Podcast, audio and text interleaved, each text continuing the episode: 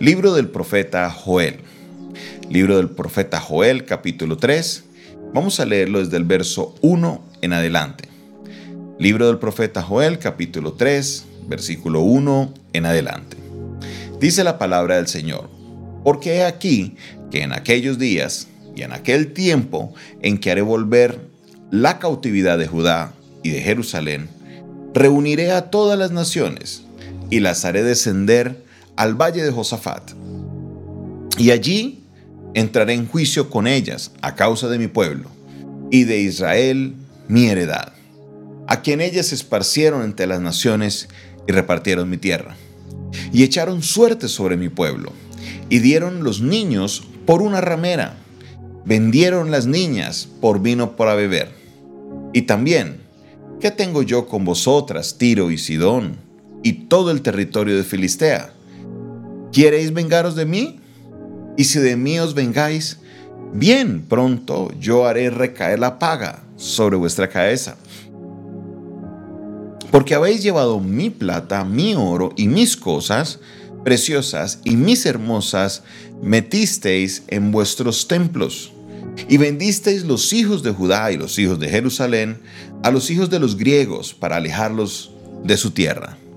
He aquí yo los levantaré del lugar de donde los vendisteis, y volveré vuestra paga sobre vuestra cabeza, y venderé vuestros hijos y vuestras hijas a los hijos de Judá, y ellos venderán, los venderán a los sabeos, nación lejana, porque Jehová ha hablado.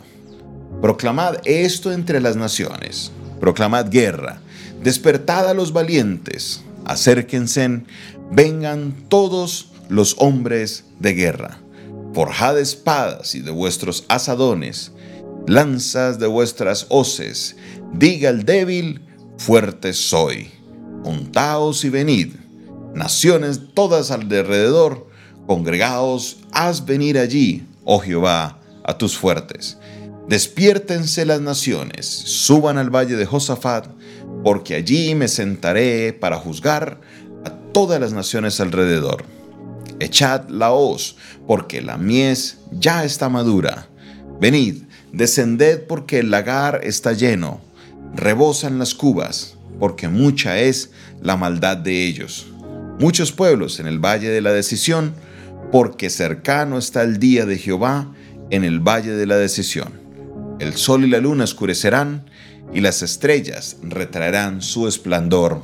Amén. Aquí estamos viendo algo que los traductores de la Reina Valera lo titulan como juicio de Dios sobre las naciones de alrededor. Juicio de alrededor sobre las naciones. Entonces la palabra que estamos leyendo no va dirigida a Israel, va dirigida a las naciones que estaban a su alrededor porque ellas obraron mal, obraron muy mal. Entonces, quiero que entremos un poquito y comprendamos el texto más allá de lo que es el mensaje profético de saber qué va a pasar, qué va a suceder, dónde sucedió, si ya pasó o no pasó. Más allá yo quiero que miremos y analicemos el carácter de Dios, cómo obra Dios, cómo obra el Señor, porque dependiendo de cómo Dios obre, yo puedo aprender de Él y ver cómo Él está obrando en mi vida. Lo primero es que Dios está diciéndole al pueblo que cuando regresen de la cautividad, tanto Judá como de Jerusalén, él va a reunir a todas las naciones que estaban alrededor. ¿Por qué razón? Porque en el momento en que ellos fueron a la cautividad, resulta que las naciones que estaban alrededor saquearon, se llevaron los tesoros, se vendieron las personas que estaban con ellos. Bueno, muchas cosas que ellos se aprovecharon de Israel porque era una nación pequeña y al ser llevado la mayoría en cautiverio quedaron desamparados. Entonces, lo interesante es que Dios había hablado que ellos iban a hacer eso como castigo sobre Israel. Entonces, claro, no hay ningún problema.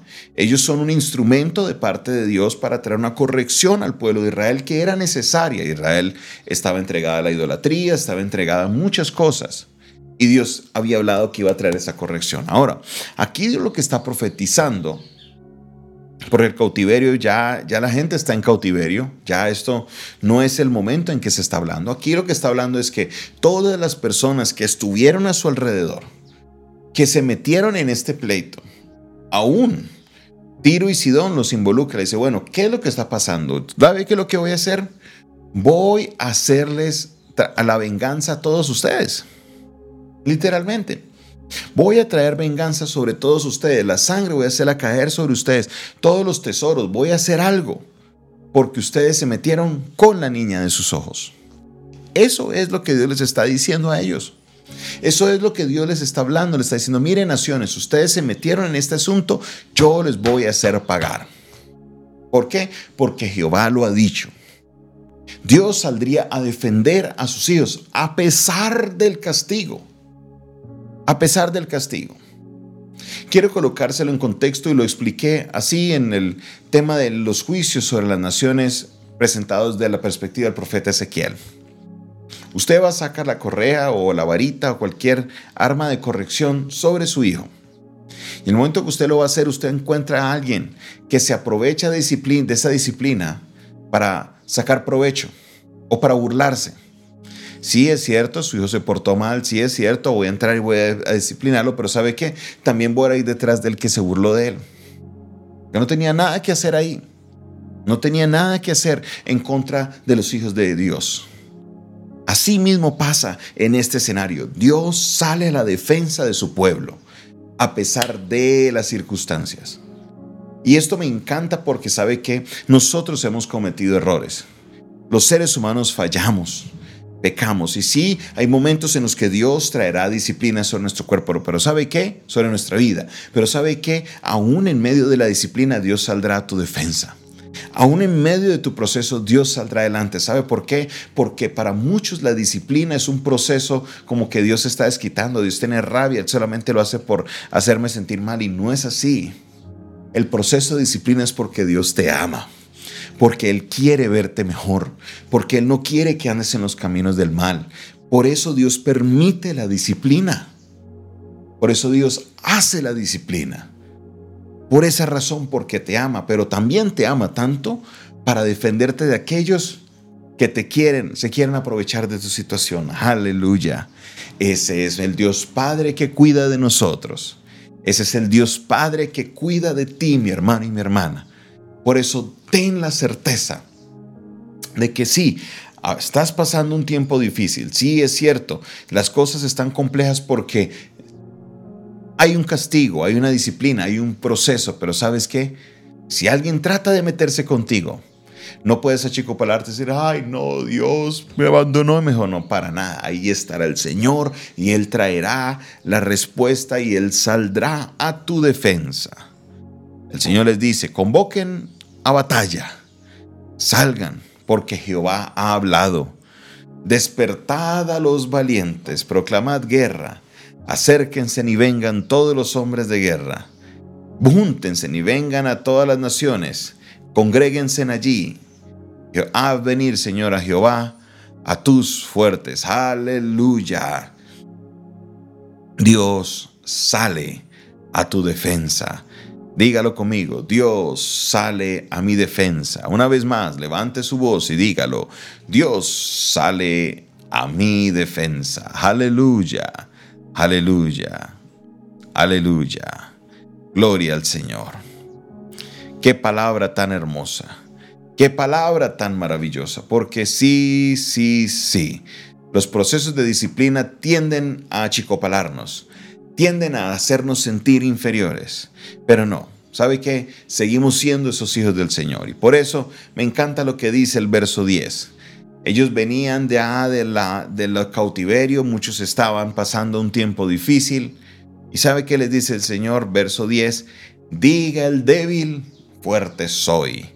Diga el débil, fuerte soy. Oh, yo sé que hay alguien que se siente débil que me está escuchando el día de hoy, que dice no puedo más. Miro mi situación y no puedo con ella. Hoy el Señor te está diciendo, di, fuerte soy. Si estás sintiéndote débil, levanta tu voz y proclama, soy fuerte en el nombre del Señor, porque el Señor traerá nuevas fuerzas sobre tu vida. Eres fuerte, eres fuerte, eres fuerte. No importa qué tan débil te sientas, con el Señor tienes la fortaleza. Aleluya. Oh, yo alabo y exalto el nombre de Dios. Hoy yo glorifico el nombre del Señor. Aleluya. Dios es bueno, Dios es fiel. Y su misericordia permanece para siempre. Diga el débil, fuerte soy. Diga el débil, fuerte soy. Aleluya. Gracias Señor por tu palabra. Gracias Señor porque sé que tú me tienes guardándome la espalda. A pesar de la situación que esté pasando, a pesar de la situación, como me sienta, tú Señor sales a mi defensa. Te alabo Señor, te exalto. Te bendigo Dios. Te pido Dios que te glorifiques de una manera sobrenatural en nuestras vidas. En el nombre maravilloso de Jesucristo. Te doy la gloria y la honra. Amén, amén y amén. Esta fue una producción del Departamento de Comunicaciones del Centro de Fe y Esperanza, la Iglesia de los Altares, un consejo oportuno en un momento de crisis. Se despide de ustedes su pastor y amigo Jonathan Castañeda y les hago una invitación especial. Escríbanos. Nosotros tenemos una línea telefónica que es el 316-617-7888 me puedes escribir, estaremos dándote a conocer un poco más de nuestro ministerio y así poderte ayudar para que continúes en este caminar con el Señor. Dios te bendiga, Dios te guarde.